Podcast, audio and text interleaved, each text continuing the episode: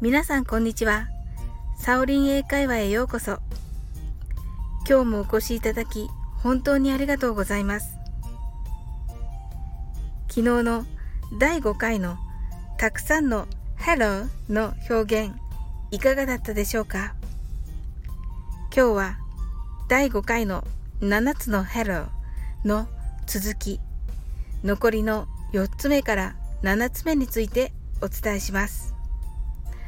あと4つなのですが、全部似ているといえば似てる感じかもしれません。5つ目と6つ目、一緒じゃない？なんて、ツッコミのレターもお待ちしています。それでは、4番目のハローの意味に行ってみましょう。4番目は、英語が聞き取れない時に聞き返す。もう一度言ってください。の Hello です。発音ですが、こんにちはの Hello と違い、Hello のように発音してください。第3回の Sorry のような感じで使います。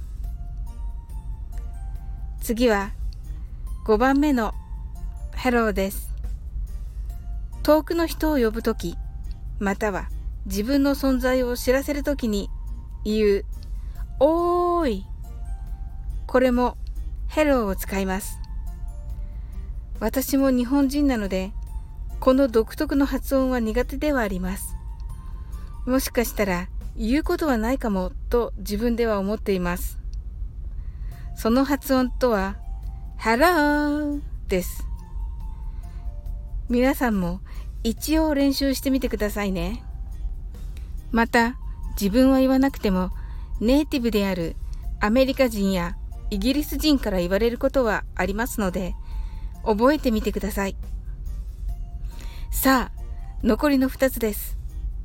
6番目は、ただいまの意味で使う Hello です。学校から帰ってきた時のただいまは Hello ma'am mom はお母さんという意味ですね。このような感じです。簡単ですね。さあ、最後の7番目です。これは冗談が過ぎる人を咎めるときに、え、今なんて言った？信じられないという気持ちを込めながら言うハローです。これは半分冗談めかして言うのがコツです。